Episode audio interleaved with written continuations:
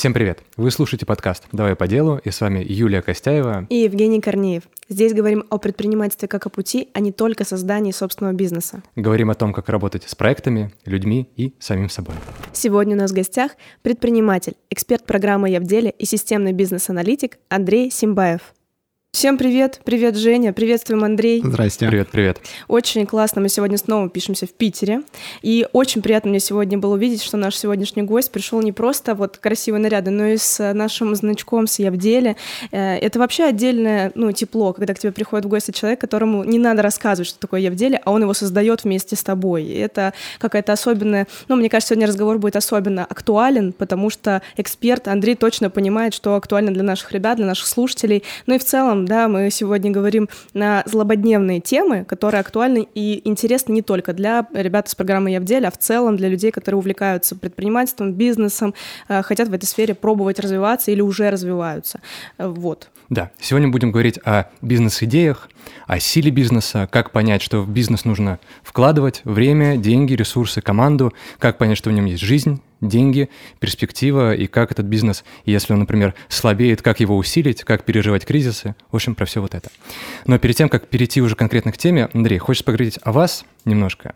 А, чем вы занимаетесь и какие яркие проекты, например, реализовывали уже? Um, вообще, на данный момент я э, по большей степени отношусь к системному бизнес-аналитику. То есть мы делаем какие-нибудь программные продукты, э, а, там, для корпоративного сегмента, для узкого. Это одно из направлений, например, также у меня есть компания по электрике, то есть мы там тоже занимаемся автоматизациями зданий, умные дома там и просто электрика. Это тоже. Ну а вообще по бэкграунду, то есть у меня получается, что, ну, наверное, одно из основных моих моментов это 18 лет я открыл свое первое предприятие. То есть мне сейчас 18. 30, 18. Мне сейчас 37. То есть я ровно половину жизни являюсь генеральным директором. Это, кстати, классный такой хэштег в э, Это может быть бренд, да? Какой-то телеграм-канал, если завести. Пол жизни предприниматель, генеральный директор. Ну, то есть, э, да, я уже... Просто тот момент в том, что я не просто а, там, будучи уже сформированной личностью, э, стал там руководителем предприятия или еще что-то, а я шел весь этот путь, то есть начиная вот с 18 18 лет со, со всеми теми проблемами, с которыми я сталкивался, к сожалению, раньше не было таких проектов, например, как я в деле, да, где там можно было прийти, поговорить с предпринимателями, обсудить какие-то проблемы, то есть или еще что-то, потому что я, у меня, например, у меня были истории такие, что у меня просто бизнес, ну, там, отжали, да, там, поднимая аренду, потому что я не прочитал договор. Mm-hmm. И вот мне каждый год начали поднимать аренду, в итоге у меня получилось так, что я работаю просто за хлеб. И пришлось и такое. То есть и такое тоже было, это тоже опыт, он неплохой, у меня не было плохого опыта. Это все просто, ну, вопрос стоимости, сколько я оплатил за этот опыт. Ни больше, ни меньше. Вот, поэтому... Э, и, наверное, это основное мое достижение, да, что я вот... Э, я привык уже жить э, с предпринимательской точки зрения. Угу. То есть я, я вырос в этом. Мое мнение, мой, э, я формировался в предпринимательстве. И вот, наверное, это вот мое самое главное достижение, потому что остальные проекты, ну, проект может получиться, он сегодня может получиться, завтра не получиться. То есть, ну, это такая, может быть, стечение обстоятельств, в которых он получился, а, а может их и не получиться, да, и это не означает, что там, опять же, идея, она была какая-то плохая. Угу. Просто это было не то время не то место, не тем людям было предложено. Угу. То есть факторов, влияющих на идею, очень много. Вот, собственно, я это очень многие вещи эти, я их прошел, я их прожил. То есть, и вот э, я бы, наверное, не хотел акцентировать даже внимание на каких-то там проектах, да, вот, а в принципе мы говорим основное про опыт, да, а опыт он у меня точно есть. Ну, я живу этим и до сих пор живу, и э, даже в проект я в деле я пошел, я же с первого сезона там участвую. И пошел, потому что мне захотелось поделиться с молодыми ребятами, потому, mm-hmm. э, именно своим опытом, потому что я знаю, как это было, как мне было тяжело, как я хотел бросить все и перестать этим всем заниматься, потому что мне казалось, что все, ну, какой из меня предприниматель приходит мальчик, да, там 18 лет, и говорит, начинает рассказывать и говорит, что он генеральный директор, все такие, мальчик, постой в сторонке, ты ошибся дверью. А взрослые дома есть? Да, позови кого-нибудь взрослого, да, то есть как бы... И, собственно, вот это, наверное, было самое тяжелое из этого всего, потому что сейчас уже, то есть я уже сейчас, уже получив там некий там статус какой-то, да, там условно, там а, опыт уже там, если посмотреть мой там Руспрофиль какой-нибудь, то все, mm-hmm. уже, уже все понятно, то есть уже там э, звонишь куда-то, да, да, все, конечно, вопросов нет, то есть там сделки, контракты, все, не вопрос, все сделаем, все нормально, то есть а когда ты с нулевым бэкграундом, за тобой никого нет, и ты идешь этот путь один абсолютно, ну, там, конечно же, там начинаются такие истории невероятные просто. Где-то попадаются хорошие люди. Мне таких тоже попадалось достаточно много. Они просто мне рассказывали, говорили, Андрей, ну, ты знаешь, это не так. Там вплоть до того, что меня там кто-то учил деньги считать. Mm-hmm. Там ты неправильно деньги считаешь, так нельзя с деньгами обращаться и так далее. Я это все, все это воспринимал. А я, кстати, был одним из людей, который к Андрею приходил с этим самым советом. Вот мы и Дарья, наш продюсер этого подкаста, мы, когда в Питере жили, мы э, делали ивент-агентство B2B-шное. Uh-huh. Но мы делали не праздники, мы хотели делать тимбилдинги. Вот, мы тоже пришли вот этими леликами-боликами, нам сколько было, по 20 лет. Вот, а мы решили делать B2B-продажи. А то есть, а там ты должен из себя что-то представлять, выдерживать это как бы уровень коммуникации, адаптироваться, вот это все. А, ну, год у нас этот бизнес был, не без сложностей, но очень помогла консультация на старте ваша и вашей жены. Вот мы тогда сидели в офисе, я помню. Супер. И, кстати, вот эта проблема возраста меня почему-то она до сих пор касается, потому что я для себя, когда работаю со студентами, они же в основном там второй, третий курс, э, я с ними так общаюсь, я уже чувствую, почему я могу им что-то посоветовать, как-то порекомендовать, а потом я прихожу в ВУЗ на встречу с проректором, с ректором, и все равно себя чувствую вот этой вот... Мне говорят, ну, девочка, здравствуй. Я такая, здрасте. Я, ну, можно я что-нибудь сделаю вместе с вами? Это, конечно, э, сглаживается через какое-то время, когда ты э, на практике показываешь, что ты можешь, что вот у тебя есть люди за тобой, студенты, что у вас программа интересная. Но вот это чувство, когда ты пришел, на тебя смотрят с таким же вопросом в глазах, э, немым иногда, э, оно все равно почему-то до сих пор присутствует. Э, интересно еще вот какой момент.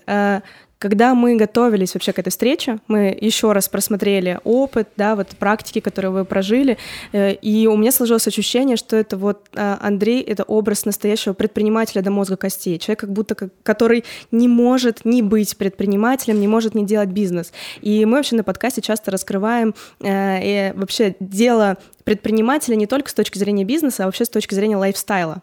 И вот интересно, чем вы еще увлекаетесь, именно увлекаетесь, хобби, может быть, какие-то, которые вам помогают поддерживать вот этот жизненный баланс. А, вот Женя, например, много путешествует, играет в ну, шахматы. Ну, стараюсь, стараюсь. Да, старается. А, я... А, чем я вообще занимаюсь? Я, я недавно начала ходить на класс по фортепиано, по классическому... Дизайнер. да, классический балет, вот это все. Но мне это дает энергию. Вот интересно, что дает энергию энергию вам? Чем увлекаетесь вообще, помимо основной деятельности? А, вообще я люблю готовить. Опа. да, я просто люблю готовить, мне это просто нравится. То есть я даже закончил курсы поваров. У меня, у, меня, у меня даже разряд есть. Есть я... любимое блюдо какое-то? О, их очень много, я на самом деле и манты люблю готовить. Я обожаю плов. манты. А, у меня прекрасный филе миньон я делаю. Все, все пораньше все, закончим. Продали. Все, продали. Заканчиваем, погнали, да. Вот, то есть у меня готовка это такое... Посуду мыть люблю. А это вот очень подходит, э, как бы комплементарно предыдущему да. увлечению. Ну да, то есть я, я, у меня ни, ни капельки не обламывает, я подхожу, там все поели, я подхожу с такой спокойно мою, то есть у меня там... Это и... очень круто, кстати. Полезное, полезное хобби, да? Нравится. Вот. А остальное, наверное, знаете, раньше, а, лет, наверное, до 30 меня, меня больше всего будоражили цифры какие-то, которые я там зарабатывал, какие-то mm-hmm. победы а, и так далее. То есть э, вот это, наверное, было мотивацией. Э, то есть мне нужно было там, я переходил какие-то финансовые рубежи, какие-то проекты, они э, что-то там получалось, новые контракты. Вот это, наверное, давало. То есть потому что времени на м, откровенное хобби, ну, у меня как-то не совсем получалось. Потому что я либо работаю, либо я изучаю какую-то информацию. То есть вот постоянно, постоянно мозг держу в постоянном тонусе, я постоянно изучаю, смотрю какие-то там полезные видео, какие-то mm-hmm. книги, там еще что-то. То есть у меня безостановочная нагрузка происходит. После 30, наверное, ну, не... Накопилась посуды. Ну, посуду, я, я стараюсь ее поддерживать все равно в чистоте, вот. А накопился некий опыт, наверное, и я перешел к формату того, что я просто принял, и мне не требуется вот этой мотивационной деятельности. Меня, mm-hmm. меня мотивирует то, чтобы у меня в семье было все спокойно было, был баланс, все уравновешено, то есть был достаток тот, тот, того уровня, который необходим да, для, для перекрытия тех потребностей, которые есть. И вот это, собственно, мотивирует именно стабильность ситуации. Я пришел к тому, что чем стабильнее я живу, тем мне комфортнее. Я с утра просыпаюсь, у меня есть ритуал, я там налил чашечку кофе, пошел там, сел, запустил там компьютер, в общем, все mm-hmm. это проверил, потом там пошел позавтракал, в общем, все это, ну, ежедневный ритуал, который у меня происходит с утра, он меня больше всего устраивает. Потому что когда мы приезжаем в какой-то отель там или где-то мы там путешествуем, а мы это делаем крайне редко, ну, я делаю крайне редко, в частности, а, у меня нету этого ритуала моего утреннего, и меня это сильно начинает дестабилизировать, это прям триггерит, прям все не по-моему, все не так, меня все начинает раздражать. Угу. Вот это, и это вот после 30 началась вот эта стабильность, которую которую мне ежедневно хочется воспроизводить. И она меня не утомляет, мне не скучно абсолютно. То есть если я нахожусь в тишине, мне очень прикольно. Я могу там не... У меня был вот недавно был рекорд, скажем, я не выходя из дома просидел полтора месяца. Ого, есть, вообще все, я, не ну, выходил. За, за забор, да, никуда ага. не выходил за свой. То есть полтора месяца я просидел, и мне и, ну, ничего... Мне тоже сейчас так хочется. Это преднамеренно было? То есть нет, эксперимент нет, нет, или нет, просто, просто в какой-то про... момент а просто не требовалось. Доставка есть, да, там угу. еду привозят, детей возят, все делается, все происходит, одежда покупается. Ну, как бы, а, если кому-то нужно ко мне приехать, они приезжают, мы проводим совещание дома, то есть у меня есть кабинет, сейчас я уже себе целый офис делаю. вот. Прямо дома. Прямо дома, да. Очень нравится. Да, и все. И это для меня комфортно, я, потому что я в любой момент, я не, я пошел себе, мне стало там что-то, там перенагруз, перезагрузка какая-то требуется, я пошел еду приготовил себе угу. вкусную. И все, и это здорово. Вот это как бы меня удовлетворяет. То есть, ну, это вот прошел момент такой, то есть к этому, наверное, надо там как-то морально вырасти, что mm-hmm. ли, когда тебе уже ничего, когда тебе требуется стабильность, и ты работаешь именно над стабильностью. Внутренний чтобы... покой как да, говорил да. с Кунг-фу Панди. Ну, как вот я мем, обрел... как мем да. есть, я уже ищу в этом мире только покой и умиротворение, да. От слияния с бесконечным вечным. Да, да, Вы дошли до реки, я понял.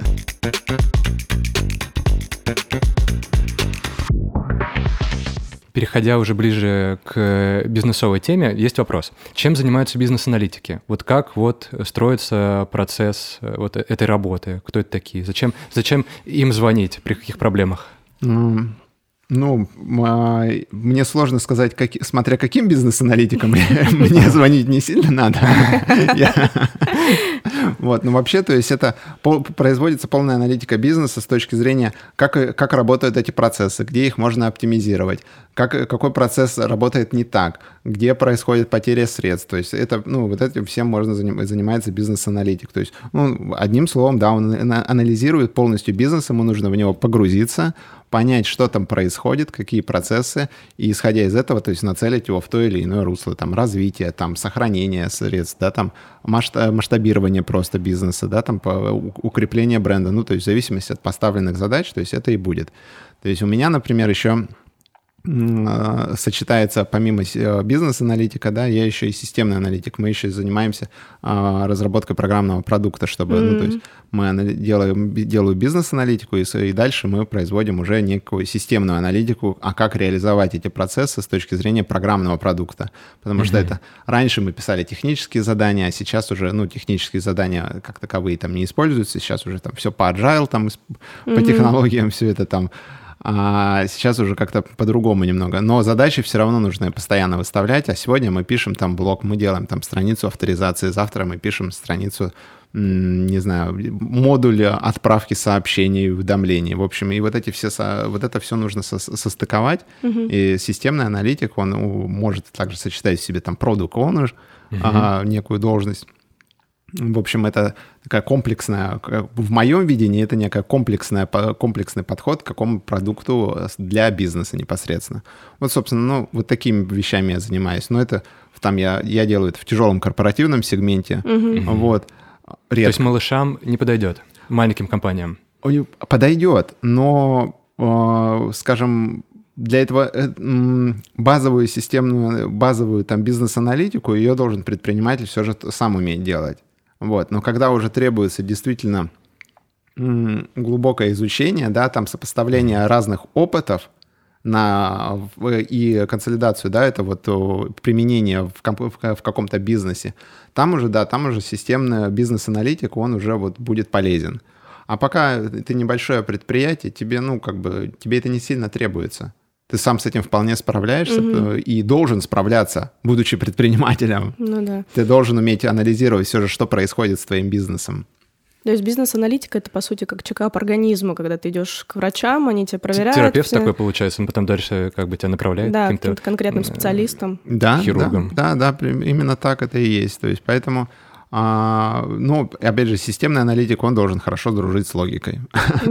Собственно, это, наверное, основной момент. Ну и понимание вообще, как бы умение сопоставить различные опыты, и применить их э, в каком-то бизнесе. Ой, это как будто бы сейчас я поняла, что это такая объемная, сложная деятельность. Еще же все бизнесы очень разные, специфичные, у каждого своя, свои какие-то приколы, свои особенности индустрии. Но это, короче, оказывается очень даже мощно. Э, ну, я бы, да, это такая достаточно мощная штука. И я, например, в своем а, там бизнес-анализе очень часто использую ТРИС.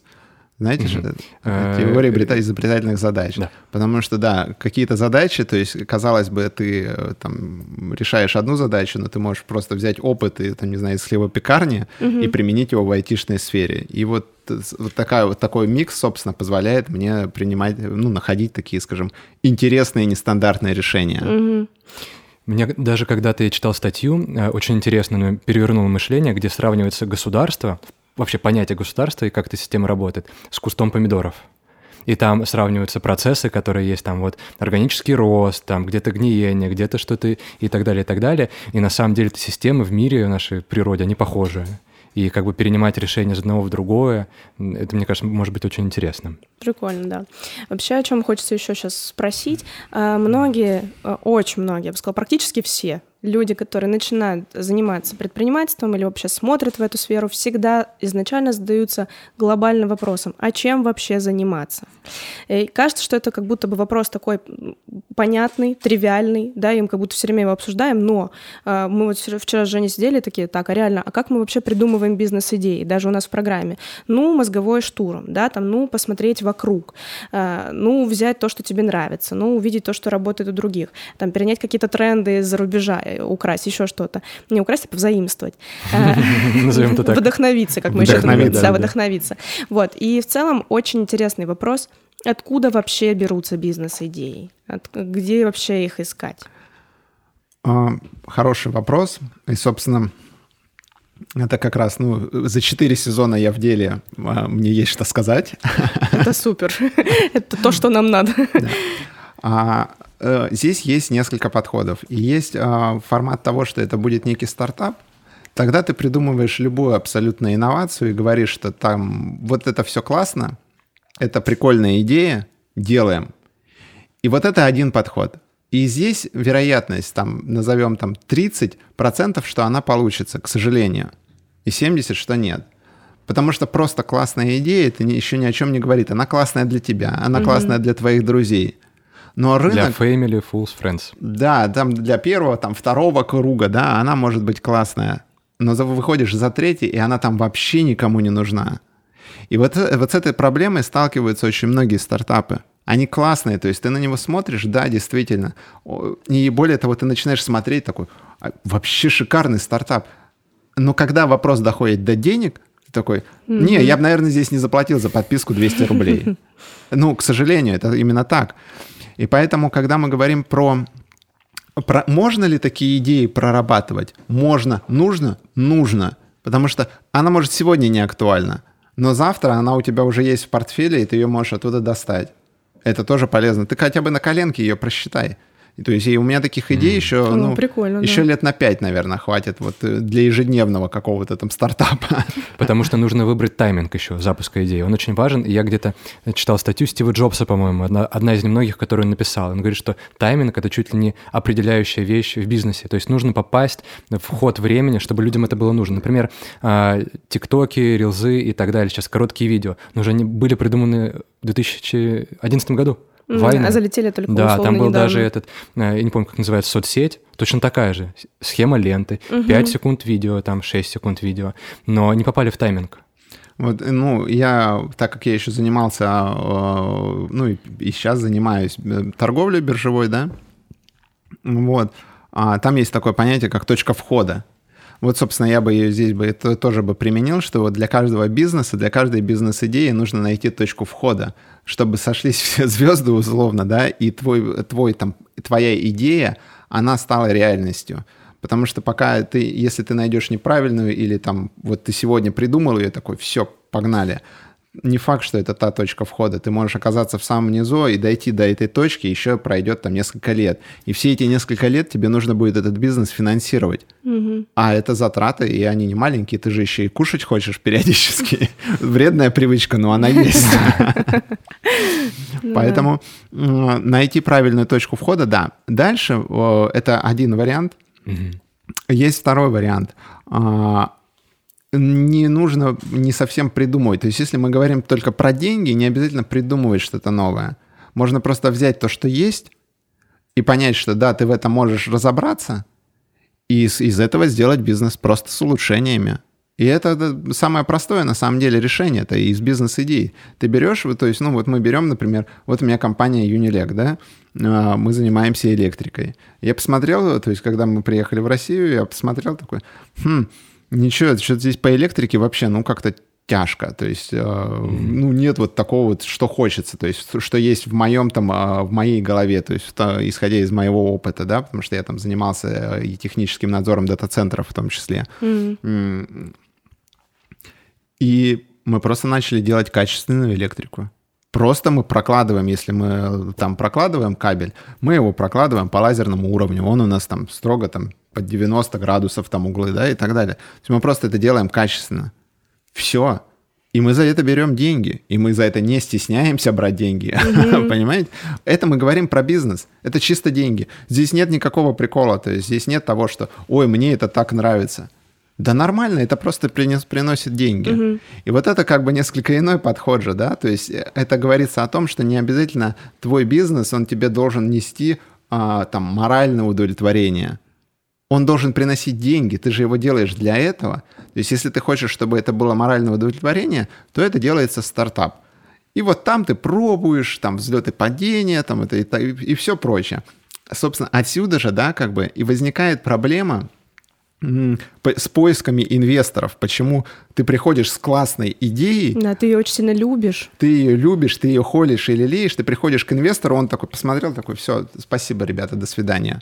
И, а это проблема, потому что идея, она должна быть, ну, инвестор будет смотреть исключительно на финансовые показатели, что, когда он эти деньги вернет, сколько ему нужно потратить, вероятности рисков. И причем, ну, когда человек а, уже переходит в статус инвестора, да, нормального инвестора, а, он очень быстро видит это все. Потому что, как вот на примере с государством, да, что это все одинаково. Здесь бизнеса неважно, что ты делаешь. Печешь пирожки, торгуешь деньгами. Ну, банки, они же торгуют деньгами по существу. Да, Это, это все продажа.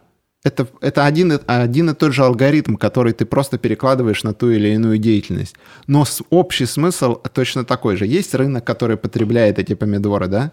И- или пирожки там, которые пекутся. Есть рынок, который потребляет деньги, и деньги стоят денег, и так далее, и тому подобное. То есть все однообразно абсолютно в бизнесе. Поэтому инвестор будет смотреть, а сколько денег в этом бизнесе? Ему до, этой- до вашей идеи, вот до лампочки абсолютно, ему интересуют только деньги. Я, например, как э, у меня есть там с- своего рода триггеры. Я в свое время тоже искал инвесторов, у меня есть такой опыт. Естественно, денег мне никто не дал. Слава богу, наверное. Это тоже хороший подход, да? Ну да. Вот. А, и, и у меня есть опыт, я там иногда финансирую абсолютно какие-то безумные проекты просто, то есть, ну, которые я понимаю, что вероятность того, что он получится, ну, крайне маленькая. Вот те самые просто классные идеи. Просто классная идея. Она мне просто нравится, просто хочется, просто хочется, наверное, помочь ребятам не обломаться в какой-то момент, потому что очень часто а, и даже у меня в моем опыте было, что я иду за своей идеей, и потом мои крылья просто обламываются, потому что, ну, я понимаю, что нет денег, мне хочется кушать, у меня еще есть какие-то там свои потребности, я, mm-hmm. я молод, мне надо двигаться и все такое.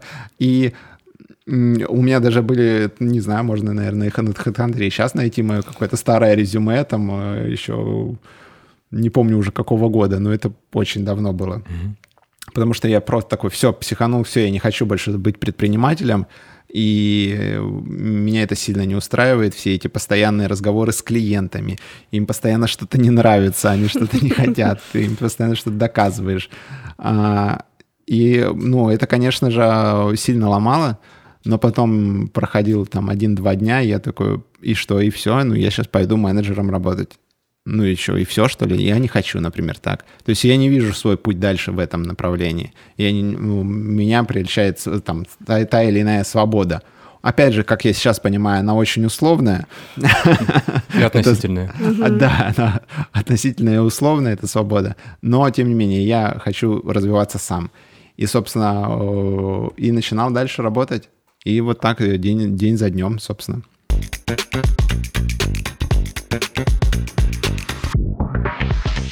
Вот мы начинаем какой-то проект, угу. и он вначале нам сильно нравится. То есть э, твоей команде нравится, тебе самому, вы друг об друга разгоняете, как его можно улучшить, и в, такой впадаете в розовые очки.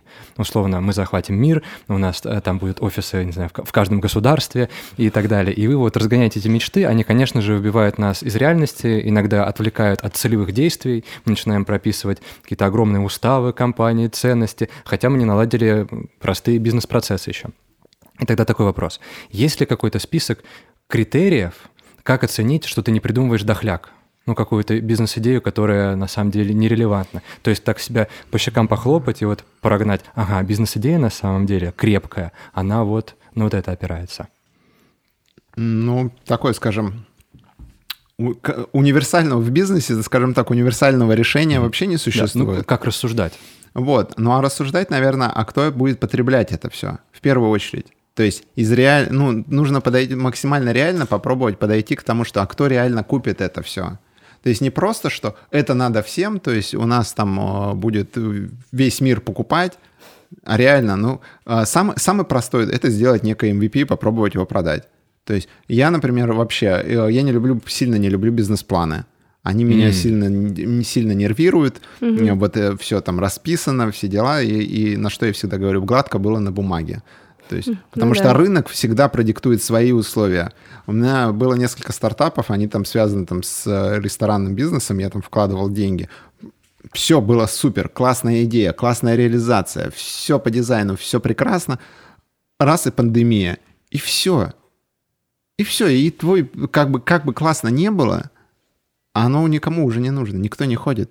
Понимаете? И вот рынок, он всегда сформирует некую свою историю какую-то, э, как бы ты ни предполагал. И даже если все, все было вроде рассчитано правильно. Поэтому ну, самое простое, это я говорю про неудачный даже опыт, да, какой-то mm-hmm. там. А если это вообще какая-то инновационная идея, нужно все же подходить. Если ты хочешь найти там деньги, то нужно понять, э, а кто будет покупать это. И вот здесь нужно идти не только по знакомым, не знаю, выставить на Авито где-нибудь там что-то еще. Ну, как, то есть попробовать э, по, Получить обратную связь от мира. Да, да, да, конечно. Причем не от знакомых совершенно, а от совершенно незнакомых людей. Знакомые тебе всегда, ну, зачастую не скажут правду. То есть я, например... Ну да, конечно. Они из любви к тебе будут говорить, какой, какой ты хороший, прикольно придумал, вообще молодец. Да, я, например, вообще, ну, я достаточно жестко здесь всегда высказываюсь обычно. Я, ну, стараюсь говорить по правде, как оно есть. То есть даже мне, да, мне нравятся люди, но я говорю, ну, нет, ну, ну бред, ну, как бы откровенно, ну, извини, ну, угу. ну не так. То есть, но так, э, но я, я так говорю, у меня там есть, я могу это все объяснить, обосновать не потому, что мне там просто не понравилось, а у меня есть там э, поводы и доводы на это. А зачастую люди близкие, они тебе просто не скажут. Скажут, молодец, классная идея, давай пробуй. И это тоже верно на самом деле. И человек попробует и, поп- и получит свой опыт. И пускай он будет даже не, не, не, усп- там, не, не положительный, а будет отрицательный, но это будет опыт. И в этом тоже есть своя доля мотивации, поэтому тут вопрос справедливости, как правильно все же поступить. Снова Сказ- она здесь у нас за столом, это Да. справедливость. сколь- э, сказать правду человеку, да, и не тратить его время, либо пусть, пусть он сделает и получит свой опыт. Поэтому, а сразу же, но сходу оценить бизнес-идею, ее можно только тогда, когда у тебя уже есть э, богатый опыт, вот тогда ты можешь, ну вот как я э, смотрю, например, на, на бизнес-идею, и я понимаю, что, то есть, ну, эта вот идея в таком формате, она не будет работать. Но нужно же точно так же понимать, что идея, а, любая идея, она способна жить. Вопрос точки входа и проработанности ее. Насколько она будет правильно проработана. То есть вот даже у ребят вот на Явделе очень много прикольных идей. Они молодцы, все классно. То есть, ну, мы не говорим про какие-то там банальные, да, там торговать на маркетплейсах. Мы говорим про какие-то идеи все эти идеи, они имеют место быть, и даже те, которые не проходят, э, да, там, а, не проходят э, там конкурсные отметки, да, там полуфиналы, финалы, там не проходят, да, это, это не говорится о том, что у них плохая идея. Это говорится лишь о том, что они ее не доработали. Вот это нужно понимать, очень важный момент здесь. Поэтому те, кто не прошли там, да, там, финальную битву, например, они должны понимать, что они просто не доработали, они не досчитали, они не досчитали деньги, они не досчитали маркетинг, не проработали там, не сделали там правильное предложение. Но любая идея, она вполне способна жить. Вопрос в том, что как ты ее повернешь, как ты ее просчитаешь, на что ты ее сориентируешь. То есть правильно ли я понимаю, что если ты придумал ту самую просто прикольную идею, и ты ее сильно любишь, но ты в какой-то момент понимаешь, или тебе кто-то подсказывает, что это скорее дохляк, это еще не мертвый номер. То есть с этим точно можно работать. Абсолютно совсем можно работать. Абсолютно точно с этим совсем можно работать. И более того, с этим нужно работать. Нужно понять, а почему, ну, почему человек так сказал, то есть как бы, а что у него вызвало. Даже если он сам объяснить не может, попробуй подумать за него, а почему он так ре- решил, что и он тебе сказал это. Я вообще э, очень много времени у меня э, там, в 18 лет у меня еще был период, когда я работал менеджером в одной крупной компании. Вот. А, и там генеральный директор Алексей Витальевич, а, ему там задается какой-то вопрос, и он такой раз задумывался так, потом давал ответ. Я думаю, что за ответ вообще? Тут же не так все должно быть вообще. То есть, и, и, собственно, и я начинал думать, а как же он так пришел к этому выводу? То есть, ну, почему же он так сказал?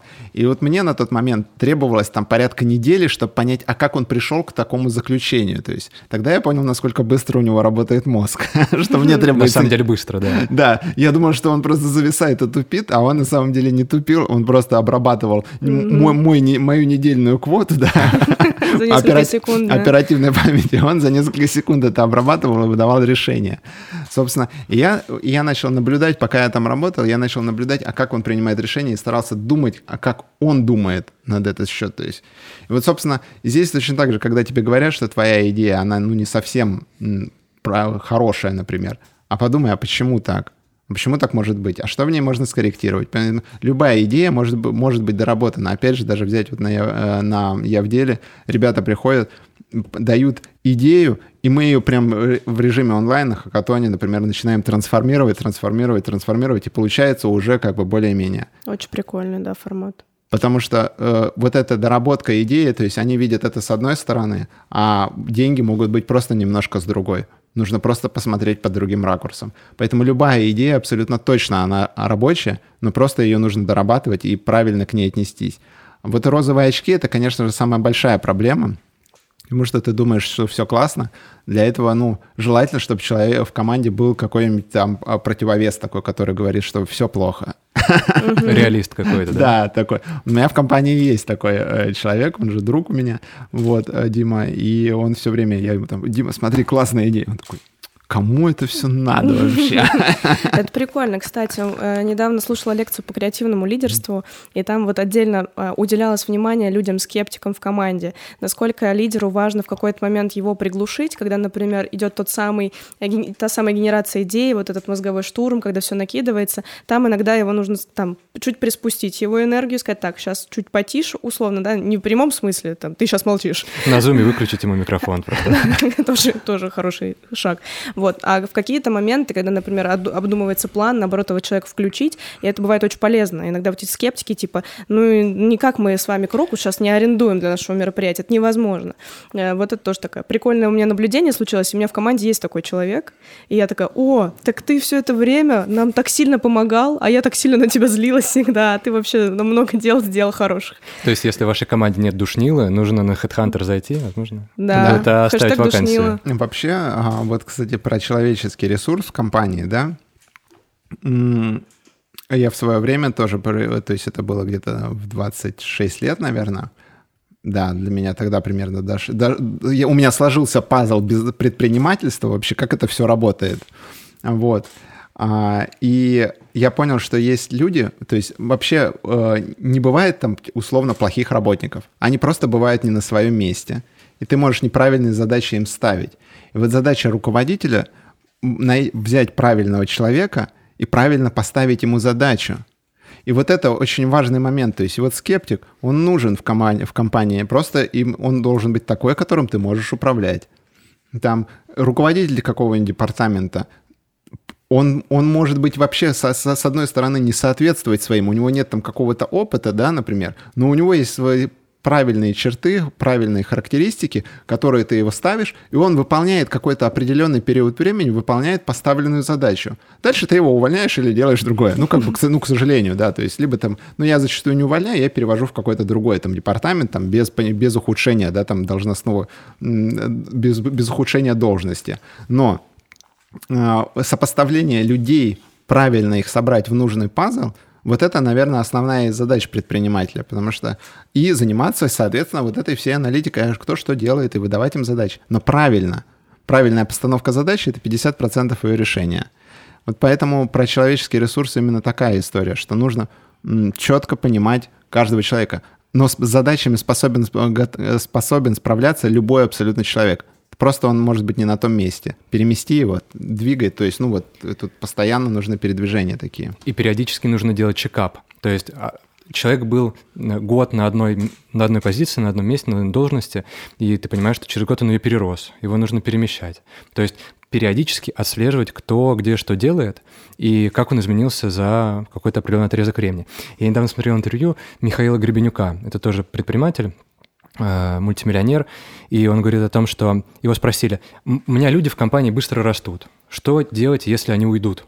из моей компании. Как бы мне страшно, что сейчас мой директор исполнительный, он как бы растет, растет, он скажет, а нафиг мне тогда ты нужен, я пойду сделаю что-то свое и как бы дальше реализую потенциал. И он говорит, так это же отлично, когда люди растут, люди меняются, и люди могут уйти, я их просто потом беру в бизнес-партнерство в какие-то другие проекты. Вот, то есть периодически такой вот чекап. Тоже верный, верный, э, тоже верный подход, но я, например, у себя использую немножко по-другому. Когда mm-hmm. ты понимаешь, что то есть у тебя люди начинают вырастать из своей должности, да, и, и компания не может предложить лучшие условия, mm-hmm. значит, все же здесь что-то не так. Компания не выросла, да? Компания-то не выросла. Mm-hmm. А почему, а да. а почему она не выросла? То есть люди растут, а компания не растет. Что вообще происходит? Где-то здесь явно ошибка происходит. Поэтому у меня компания была, а, там почти порядка 500 человек работало. И я когда в первый раз столкнулся с этой историей, а, я понял, что здесь что-то не так. И у меня прекратилось это. То есть у меня люди росли, и росла компания. То есть, потому что, значит, если он начинает перерастать свою должность, я ему даю новую должность и ставлю ему другие задачи. То есть я-то должен расти быстрее все равно, чем они, чтобы успеть им выставить тот пул задач, которые они должны будут решать, уже будучи выросшими. Угу. Соответственно, вот отсюда и требуется постоянная, постоянная нагрузка на свой мозг для того, чтобы ты мог тем людям, которые вырастают, давать еще больше задач и таким образом масштабировать бизнес.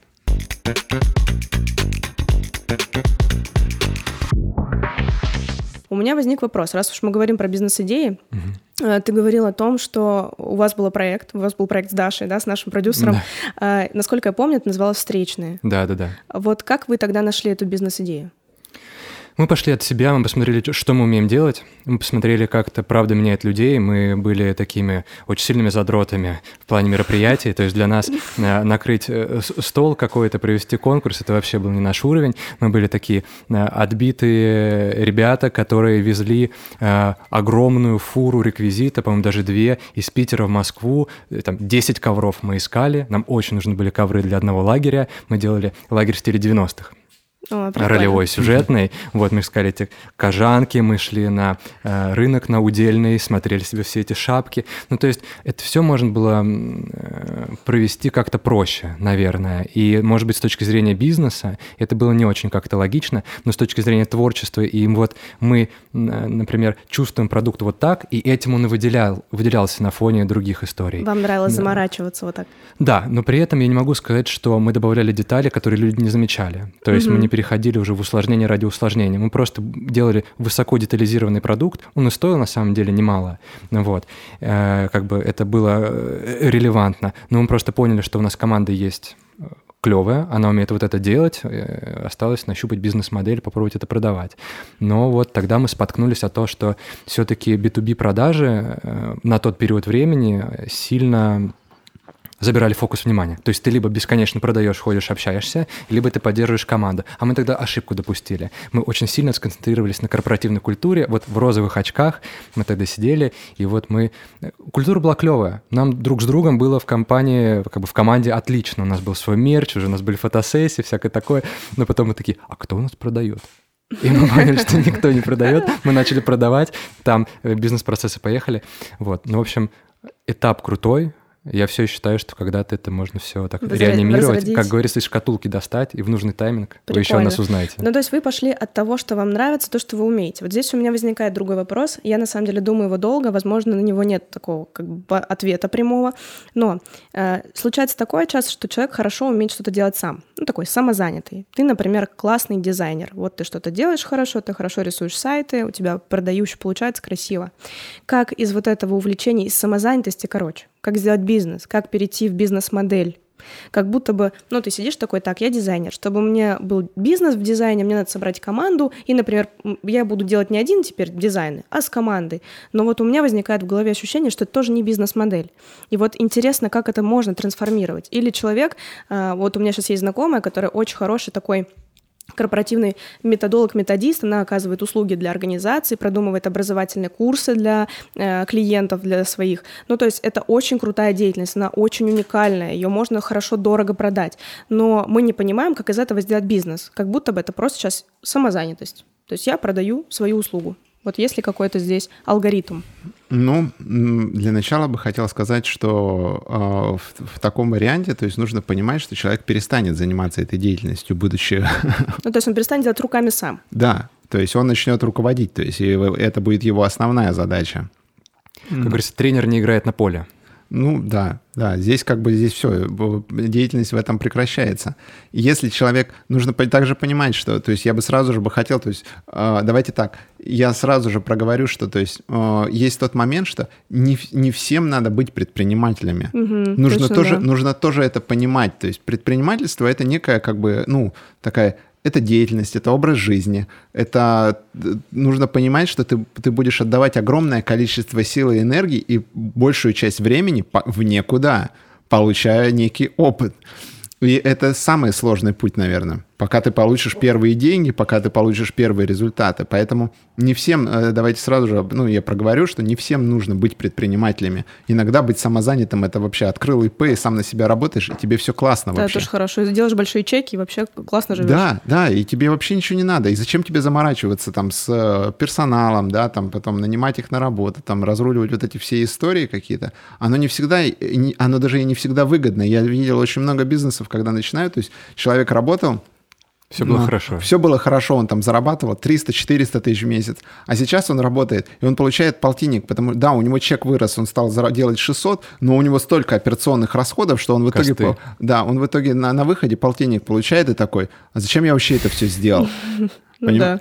И вот таких, то, то есть нужно тоже иногда ну, подходить с точки зрения вообще оценить, а надо ли это, и вот если человек понимает, что да, я готов, то есть, к, а к этому нужно подойти, перерасти вот этот момент не просто в своем, в своем эго, то есть, когда мы будем, когда триггером для того, чтобы открыть компанию, является эго, это за, ну, заведомый минус.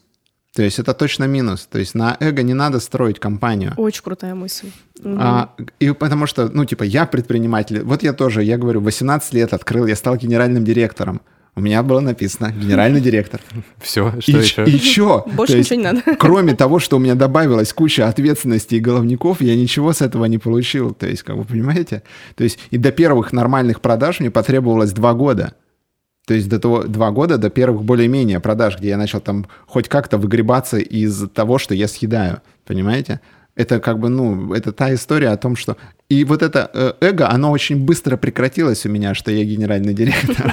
То есть это прям сразу же отрубило просто. Поэтому и здесь, э, и вот эта потребность, когда человек уже понимает, что он готов расти, то есть не потому, что он э, хочет стать предпринимателем. Не потому, что предпринимательство это круто просто. Да, а потому что он готов. Он уже понимает, как весь этот процесс устроен. Ему там условно уже стало скучно. Он уже готов воспитать кадры. Вот этот, наверное, является критерием того, когда человек может от самозанятого переходить в предпринимательство – а просто собрать единомышленников, да ну еще что попало, начнется откровенно. Угу. Еще набираешь кучу партнеров. Я вообще сторонник того, что партнеров должно быть минимум в компании. Вот, потому что иначе начнется балаган. Будет рыба, рак и щука. То есть каждый в какой-то момент начнет тянуть куда-то. То есть его, возможно, не сегодня и не завтра, и, возможно, даже не через год, но это, эта ситуация все равно произойдет. У кого-то там родится ребенок, кто-то скажет, все, и у меня ребенок родился, и я посвящаю все свое время ему. А остальные будут говорить, так, подожди, а работать кто будет? Ну, вы работаете, я же учредитель, и ты ничего с этим уже сделать не можешь. А доля-то у меня уже есть. А доля-то уже есть, понимаете? И вот эти ситуации нужно понимать, что э, э, многие о них не задумываются на старте. И начинают организовывать кучу единомышленников, а потом возникают проблемы, и потом мы теряем друзей. И вот это, собственно, это банальность, которая, да? Теперь дальше к вопросу. Я так скажу, издалека. Теперь к вопросу. Э, нужно понять, если человек готов, то тогда, пожалуйста, нанимай э, менее квалифицированных специалистов, делегируем работу и проверяй ее и выдавай клиенту. Ну, самое банальное действие, вот, ну, как бы из минимума. То есть точно так же, как вот, ну, взять там э, Лебедева, да, ну, у него же точно так же, он же, он же начинал, то есть, если посмотреть его историю, она у него шикарная, то есть, он начал делать корпоративный дизайн, потом начал принимать, и он много лет являлся главным руководителем любого дизайн-проекта. Угу. Худруком, да. Да. Да.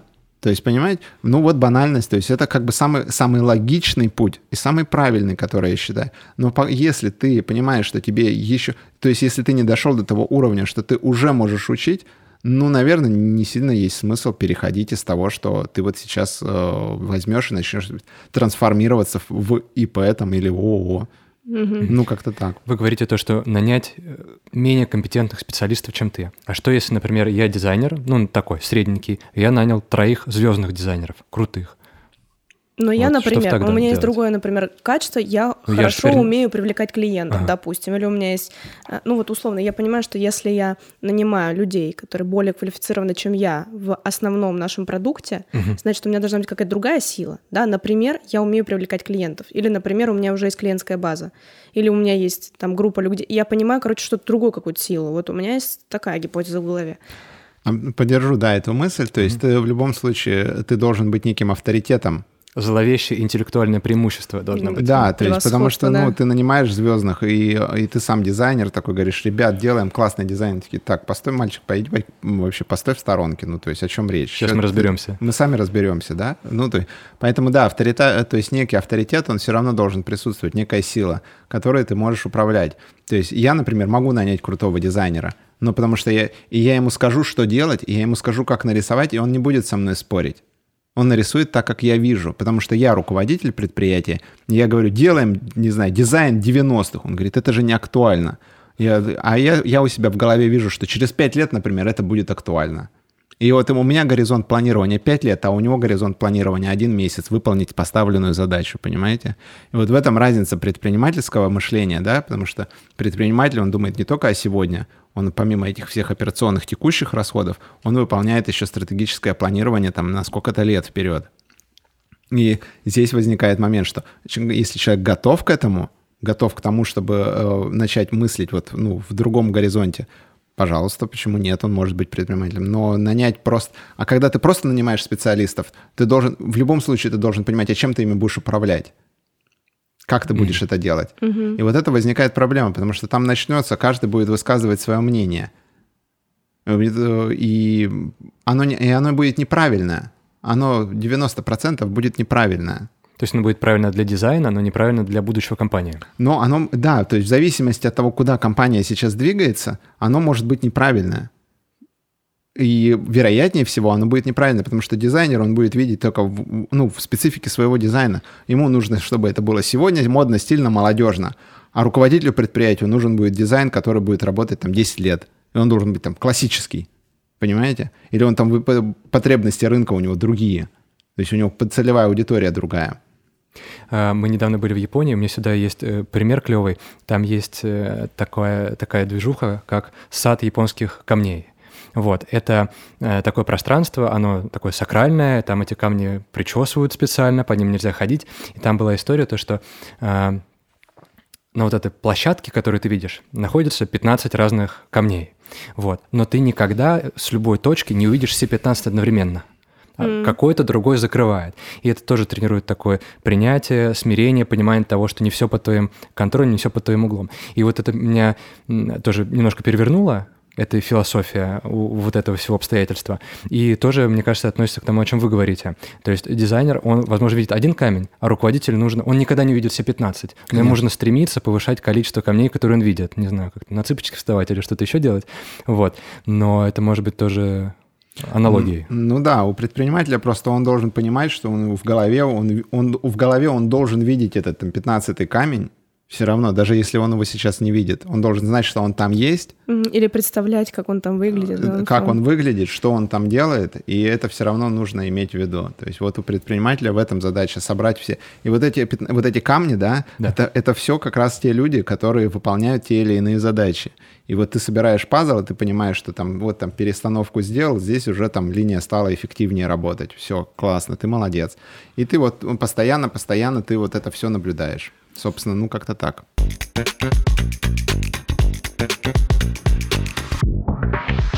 Есть такое понятие антикризисный менеджмент. Вот, насколько понимаю, э, вы в этом тоже эксперт, во-первых, да, важно об этом сказать нашим слушателям. А второе, э, насколько я понимаю, что эти люди включаются в работу тогда, когда уже есть кризис. А если какой-то Понятно, что нет универсального э, фильтра для этого, универсальных очков, но есть ли какие-то такие предзнаменования, такие триггеры, по которым можно понять, что твой бизнес заболевает, что он приближается к кризисному моменту? Mm, ну, я думаю, что да. Это когда у тебя сотрудники начинают очень много времени иметь свободного.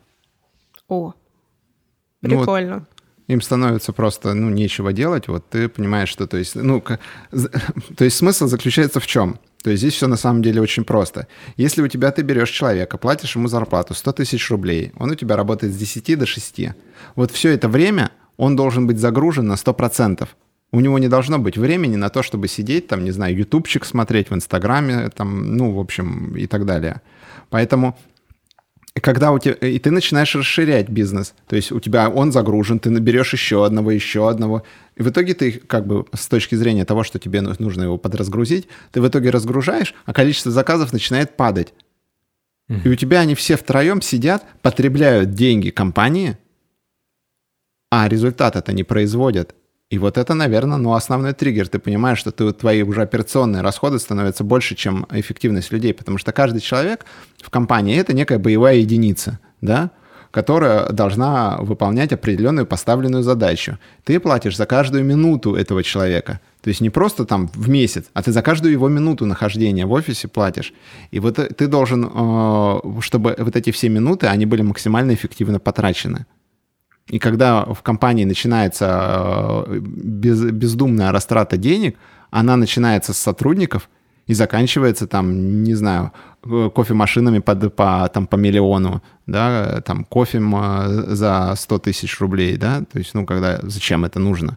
Ну, извините, то есть здесь же я сейчас говорю, может быть, где-то достаточно жестко, да, а может быть, где-то там кому-то это не понравится, но мы давайте мы рассматриваем все же бизнес, что это некая самостоятельная сущность, в которой, а, в которой мы все находимся. И вот эта сущность, она должна быть здоровая для того, чтобы она могла развиваться. Когда появляются люди, которые получают зарплату и ничего не выполняют или выполняют неэффективно, такие люди не нужны в компании, их нужно увольнять. То есть нужно вот этот организм очищать от этих ну, паразитов по существу. И а, за, зачастую кризис в компаниях наступает, когда вот этих паразитов становится просто очень много. И более того, они начинают создавать имитацию деятельности, выдавать решения, чтобы их просто выдать, чтобы их просто не уволили. И эти, а эти решения ничем не обусловлены, никакой объективностью. Возник, начинает возникать нагрузка на руководителя департамента, да, а дальше он этот руководитель департамента перегружается задачами, которые ему не свойственны, потому что их должны были выполнять другие люди. И у него уже не, нет времени на то, чтобы заниматься там масштабированием, привлечением или еще что-то. Понимаете? Вот тогда начинается вот, э, собственно, проблема в компании – Поэтому, когда, то есть, ну, если я делаю там бизнес-аналитику и понимаю, что, то есть, с точки зрения антикризисного управления, то у меня, конечно, идет глобальная зачистка сразу же. Вылетает народу вообще на, на счет раз. То есть там, ну, просто сразу. Да, фотографии так зачеркиваются. Да, да, да, да, да. То есть сразу, ну, я вот так вот просто сижу, вычеркиваю, то есть понимаю, что, то есть, ну, человек там, ну, он просто не нужен здесь сейчас. И такие люди, получается, они разлагают не только бизнес-процессы, но и корпоративную культуру. Потому что, например, а, Али, с которым мы разговаривали на, недавно на подкасте, он говорил о том, что корпоративная культура — это то, что делают твои люди, когда ты на них не смотришь. Угу. И получается, что вот эти вот Конечно. Э, ребята вот эту саморегулирующуюся систему начинают немножко подтачивать. Ну, конечно, как... да. Но они, они подают дурной пример, он же заразителен. Угу. Собственно, они показывают, что можно ничего не делать и получать зарплату а можно иногда выдать какую-нибудь абсолютно тупейшую мысль, да, и за нее еще и получить премию. Собственно, и здесь начинает возникать куча-куча проблем в предприятии. Поэтому первое, что я делаю, как бы, ну, если э, прихожу в компанию, я вообще всегда увольняю людей. Очень много. Я просто понимаю, что, то есть, ну, их нужно уволить. Потому что и возникает же, понимаете, за, особенно когда много лет в компании люди работают, там очень часто возникают еще уже личные отношения. Конечно, да. Ой, а у него там ребенок, а вот жалко, там все дела. То есть, ну, и вот, начи... ну, вот это там, вот у него жена беременная ходит. Как я его сейчас уволю? Молча. распоряжение дал и уволил. То есть, ну, как бы, извините, а почему, ну, то есть, моя компания, это мой ребенок. Почему в моем, в моем, у моего ребенка, да? Должно быть меньше еды, чем у вашего. Должно быть, да, еды меньше. Почему у него должны быть какие-то там паразиты непонятные? То есть, ну, нет, надо очистить, то есть, ну, а иначе, то есть, вот личные отношения в компании вообще нельзя допускать. И вот для, ну, я же сейчас, э, давайте сразу скажем, я всегда, все, что я говорю, это исключительно мой опыт, это не руководство к действию. Я не просто... является инвестиционной рекомендацией. Да, да, да, да, это просто мой опыт, которым я руководствуюсь, и так я живу. Кому-то это близко, кому-то это нет. Кто-то скажет, что это верно, кто-то нет. Но я живу и действую так. Поэтому у меня в компании, то есть даже родственные связи, они никаким образом не... Не имеют значения? Не имеют значения. То есть э, человек может быть уволен любого родства абсолютно легко. Причем так же, как и все наравне со всеми остальными. На работе не, не допускается того, что то есть, мне кто-то придет, скажет, о, Андрюх, привет, там, я сегодня что-то вообще не хочу работать. Да, серьезно? То есть, ну, как бы, это невозможно, то есть, уже это невозможная история такая, то есть, потому что не имеет значения. На работе мы все одинаковые. Вот мы вышли с работы, там можешь мне что-нибудь сказать. И то не по работе. По работе я начальник.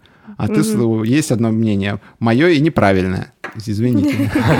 Если вы хотите присоединиться к здравому смыслу, как говорится. Э, вообще, это тоже в а, недавнем подкасте с Катей Жуковой. Кстати, если вы не смотрели, обязательно посмотрите. Мы там много говорили про корпоративную культуру и тоже говорили про перегибы в корпоративной культуре, когда мы падаем в вот эти семейные какие-то уже связи, когда ты говоришь, ну я тебе не заплатила зарплату, потому что, ну ты же меня понимаешь, мы же с тобой уже столько лет прошли, ну потерпи еще немножко. Ну то есть ты что, даже... не в нашей семье? Да, Да, и, ну, типа, с обеих сторон, не только с точки зрения сотрудника, когда сотрудник такой, ну, привет, я сегодня не хочу работать, но и с точки зрения руководителя, когда он такой, ну, у тебя зарплата будет попозже, потому что, ну, а что? Я на этот добавлю здесь, у меня, когда, когда у меня открылся пазл, как вообще бизнес устроен, я, естественно, брал, ну, знакомых, был самый простой путь. Но со знакомыми я сразу же договаривался и сделал, и у меня было самое главное правило. Я всегда платил зарплату вовремя.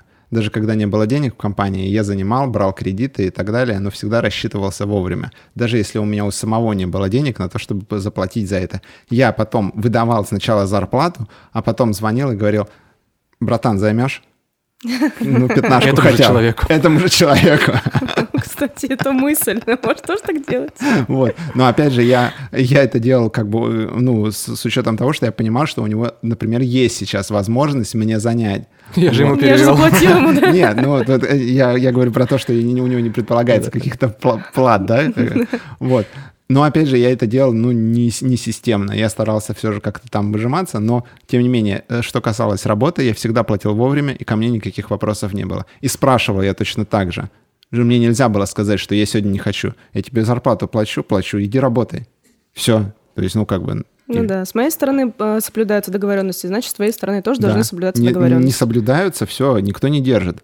Вообще, кстати, я у меня а, есть такая позиция, что а, я понимаю, я понимаю то выражение, что там кадры решают все, но я всегда выстраиваю бизнес так, что если кадр начинает что-то решать, я его увольняю. А, вот. Прикол. Но мне очень нравится, что у нас гости э, разные бывают. Ну вот очень даже такие, где-то даже полярные, потому что слушатели могут примерять себя в разных вот этих амплуа и применять. Мы же приглашаем гостей, они разные, но они в своей сфере добиваются успеха, добились успеха, уже имеют. И значит, можно примерять вот эти разные парадигмы и смотреть, что тебе откликается. Вот поэтому... Нет общей формулы. Да. А общей формулы точно Очень круто. Нет. Меня это вот. очень радует. Потому что когда человек начинает, когда человек понимает, что он становится незаменимым, например, у него очень часто возникает некая там корона на голове. И он начинает вообще делать все, что он хочет, и, и говорит, что так, на мне тут полбизнеса завязано, и вообще никуда ты от меня не денешься. И, то есть он начинает тебе диктовать твои, свои условия. И когда он начинает тебе их диктовать, а более того, если ты еще на них соглашаешься по вынужденным обстоятельствам. Шантаж. Ты, да, то ты уже не управляешь этим бизнесом. Какой же ты руководитель, если ты уже не управляешь своим бизнесом? У тебя человек делает, делает вообще, что хочет. Ты-то зачем здесь тогда нужен? Ну все, иди, иди вон в Макдональдс работай. Ну, то есть, как бы, поэтому людей, которые, как бы, я понимаю, что человек, а, я всегда я допускаю развитие человека, я допускаю того, что на него может быть огромное количество задач, но я в то же время всегда э, держу это все на таком расстоянии, что в любой момент я могу уволить этого человека и встать вместо него. Абсолютно всегда. И ничего в компании не поменяется. Как только я начинаю терять этот контроль, я понимаю, что то есть, я здесь уже не смогу его заменить. Я начинаю либо делегировать, ну, то есть, э, в общем, начинаю делать, производить трансформации в бизнесе, потому что это становится уже нестабильно а нестабильность в компании, ты не можешь ничего планировать, прогнозировать. Все, ну это э, в какой-то момент это колоссальные убытки. Как-то так. Круто. Да. Я так понимаю, у нас время остается, чтобы только последнее самое, было, да. самое вкусное. Да, да, да. На десерт. Вот что очень интересно, так как мы сегодня уже много поговорили про бизнес-процессы, про бизнес-идеи, э, про, то, про антикризисное управление в том числе, э, вернемся обратно к вам, Андрей очень нам что интересно. Вы человек, который многое уже сумели, э, который постигли вот этот внутренний покой как мастер Шифу, и можете полтора месяца спокойно, с удовольствием не выходить из дома, и при этом у вас ничего не разрушается, у вас есть счастливая семья, и она тоже живет в балансе, в гармонии, я надеюсь. А, при этом к чему сейчас стремитесь, если у вас какое-то понимание э, дальнейших рубежей, э, какие, может быть, такие обозримые цели крупными мазками и то, чем можно поделиться? Наверное, из, э, из тех целей, которые как бы сейчас преследую, это то, что, ну, делюсь с ребятами вот на проекте, делюсь своим опытом, потому что, ну, бизнес-составляющая это важно для, для страны, вот, то есть мало... И для ребят тоже. И для ребят это важно. Наверное, не хочется, чтобы мой какой-то опыт, который я наработал, да, и прошел его, а, чтобы он просто, ну, остался только со мной. Потому что в любом случае каждому есть... Э, я в свое время очень сильно любил коллекционировать различные истории успеха и неуспеха. То есть, ну, кто как добился, кто и так далее. Я все это анализировал и смотрел. И мне это тоже давало в свое, в свое время при, ну, по, по помощь при, в принятии какого-либо решения. И здесь точно так же я делюсь своим опытом, и мне, мне собственно, это нравится. И я считаю, что так, э, так должен делать любой человек, который, ну, там, уже поймал там какой-то дзен. Угу. Готов к этому. Готов, готов к тому, чтобы делиться. Вот взять даже Али, да, то есть он уже прошел, то есть огромный путь, то есть у него колоссальный опыт он тоже готов делиться этим опытом. И вот, ну, это нужно просто прийти, наверное, к этому, до этого нужно дорасти. Собственно, я до этого дошел тоже, и мне нравится делиться, мне нравится общаться с ребятами, я вижу, какой у них запал, как у них там горят глаза, когда они что-то делают. Ну, наверное, вот в этом. То есть у меня дальше у меня нет такого, что мне... Ну, у меня нет, например, цели там заработать, там, не знаю, 100 миллиардов миллиардов. то есть, ну, нет, мне не хочется. То есть, я понимаю, что, то есть, если бы мне нужно было, если бы у меня была в этом цель, то, наверное, я бы к этому стремился. Но меня устраивает тот, тот уровень, на котором я нахожусь. Он абсолютно комфортен, он не добавляет мне никаких головников, мне не приходится придумывать какие-то там схемы, алгоритмы, да. Все комфортно, то есть я действую в рамках, э, в рамках законодательства, то есть мы платим все абсолютно налоги, мы от них никуда не скрываемся, мы ничего никакими чеками там не отбиваемся, все делаем максимально прозрачно меня это более чем устраивает. Я живу спокойно, и вот это, это опять же, это к вопросу стабильности. Собственно, э, ну как-то так. Класс. Тогда есть финальный вопрос, который мы всем гостям задаем. Э, он звучит так. Андрей, представьте, если бы пять минут вас могли слышать все люди на планете. То есть видеть, слышать, вот вы могли бы обратиться ко всем людям. Что бы вы им сказали или, может быть, о чем бы вы с ними хотели поговорить при такой возможности? Угу. Очень люблю этот вопрос. Сейчас, у меня да, да. есть что сказать. Сейчас.